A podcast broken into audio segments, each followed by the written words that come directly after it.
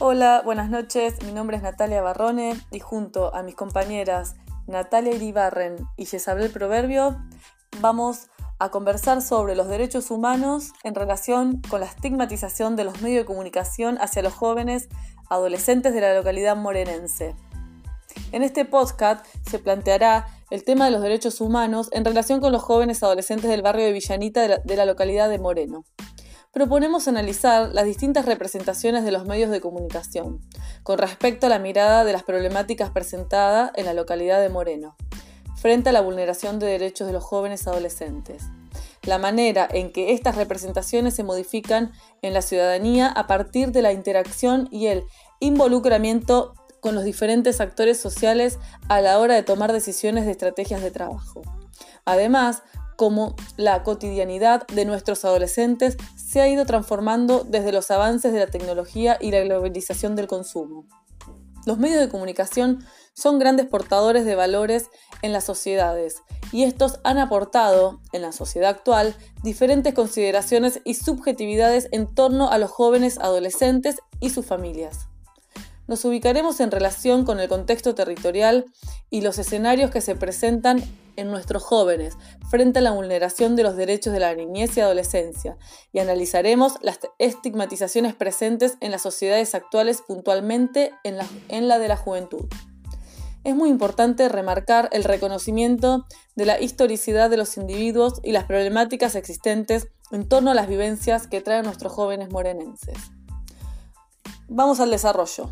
Una realidad subjetiva. El principal desafío presentado en el barrio morenense es indagar sobre la población de jóvenes en los territorios más relegados, saber reconocer los diferentes factores que constituyen la problemática en sí, poder comprender al joven como un sujeto histórico atravesado por múltiples desventajas sociales y económicas frente a una sociedad consumista excluyente y sus familias no escapan de esto.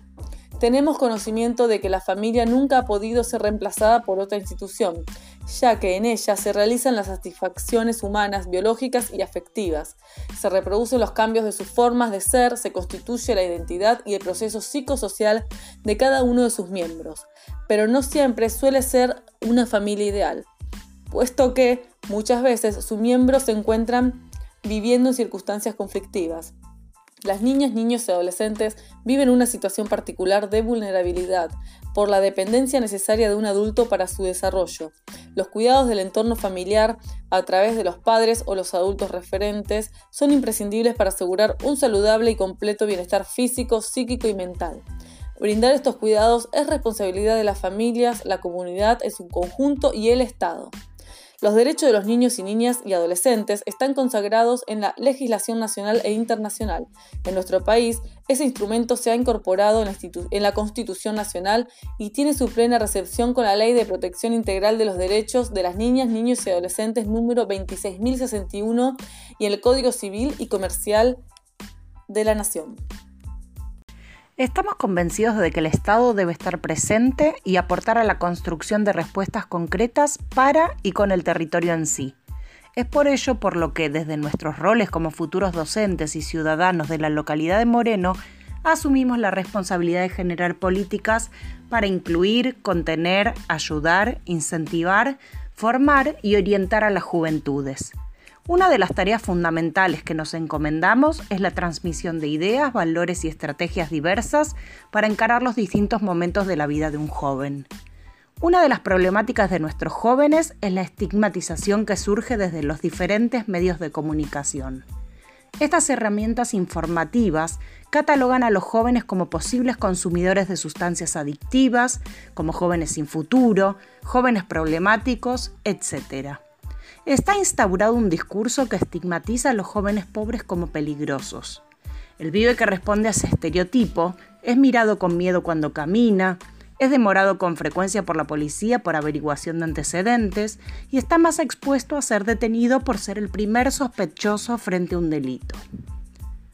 Esta discriminación se basa en asociar ciertas características, como la vestimenta, el color de piel o un tipo de barrio, con cierto imaginario de delincuente que no es necesariamente real. Lo que sí es real es la discriminación y arbitrariedad que sufre la persona que responde a ese modelo.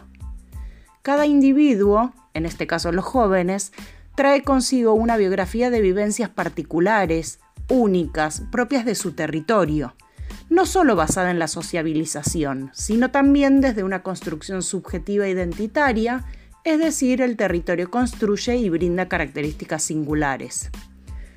Los diferentes contextos políticos, económicos y sociales que se dieron en la Argentina y América Latina han contribuido a las transformaciones sociales y han producido la ruptura de vínculos y lazos sociales. Nuestros jóvenes no son ajenos a estos cambios globalizados. Se encuentran constantemente en busca de un sentido de pertenencia. Por tal razón, hay una necesidad de repensar y resignificar la noción de igualdad, entendiendo los derechos como una construcción social. La ciudadanía del territorio debe tener en cuenta la interpretación de identidad que estos jóvenes tienen. Es fundamental conocer nuestras subjetividades y nuestros marcos interpretativos para poder dilucidar una interpretación justa, equitativa y producir desde nuestros roles un cambio en la vida de los jóvenes afectados por la exclusión social.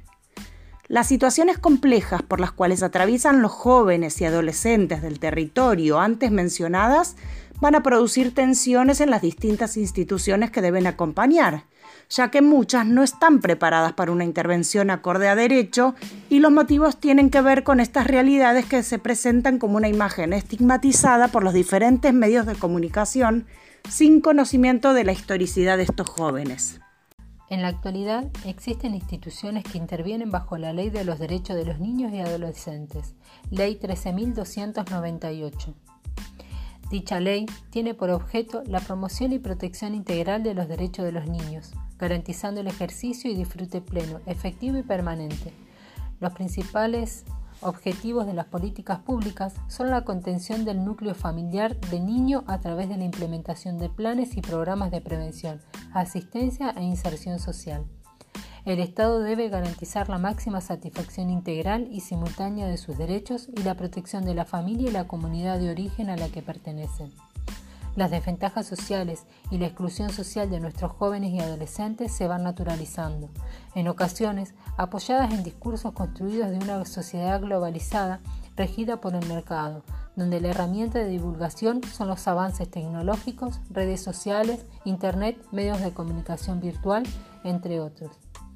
El joven vestido con ropa deportiva es visto muchas veces como posible delincuente. El pobre que nunca será nadie no merece estudiar. La madre adolescente luchona seguirá teniendo hijos y repitiendo su historia. Estas son algunas verbalizaciones que se transforman en padecimiento de estigma y discriminación que sufren los adolescentes jóvenes. Sabemos que existe un presente acelerado basado en el consumo, que deja de lado una intervención cara a cara en la que nos encontramos atravesados por introyecciones falsas que constantemente taladran nuestras cabezas en busca del individuo rebelde subversivo. La cotidianidad se ha transformado en un espacio de guerra material. Aparecen los sujetos excluidos que viven al margen de una sociedad global que solo prioriza el consumo masivo y desconoce de antemano las trayectorias bibliográficas que estos jóvenes presentan. Desde nuestra perspectiva como ciudadanos, profesionales de la educación, debemos ampliar nuestra mirada dando posibilidad a la creación de nuevos espacios, dispositivos de intervención, contención, recreación, capacitación en relación con las problemáticas existentes en el territorio, que permitan mejorar la calidad de vida de cada sujeto histórico-social.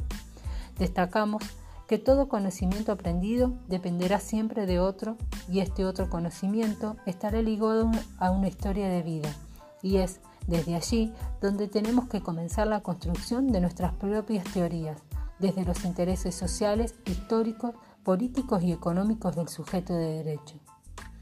En conclusión, la estigmatización de nuestros jóvenes tiene una visión representada por los medios comunicativos y estos han colaborado en crear valores subjetivos, construyendo distintas miradas y opiniones de la ciudadanía morenense hacia los jóvenes que habitan esa localidad, ya que difieren en sus criterios, lo que torna aún más complejo y difícil el trabajo para afrontar desde nuestros roles la problemática presentada por los jóvenes adolescentes.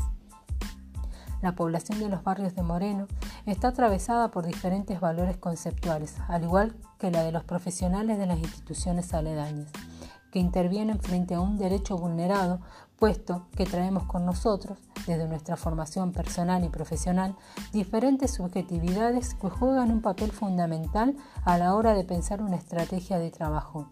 Desde una mirada reflexiva e integral, por ende, es necesario saber reconocer nuestro rol como profesionales y ciudadanos morenenses. Debemos tener presente que la construcción de una sociedad más segura para todos requiere generar prácticas y discursos inclusivos que tiendan puentes y que rompan estereotipos y estigmatizaciones.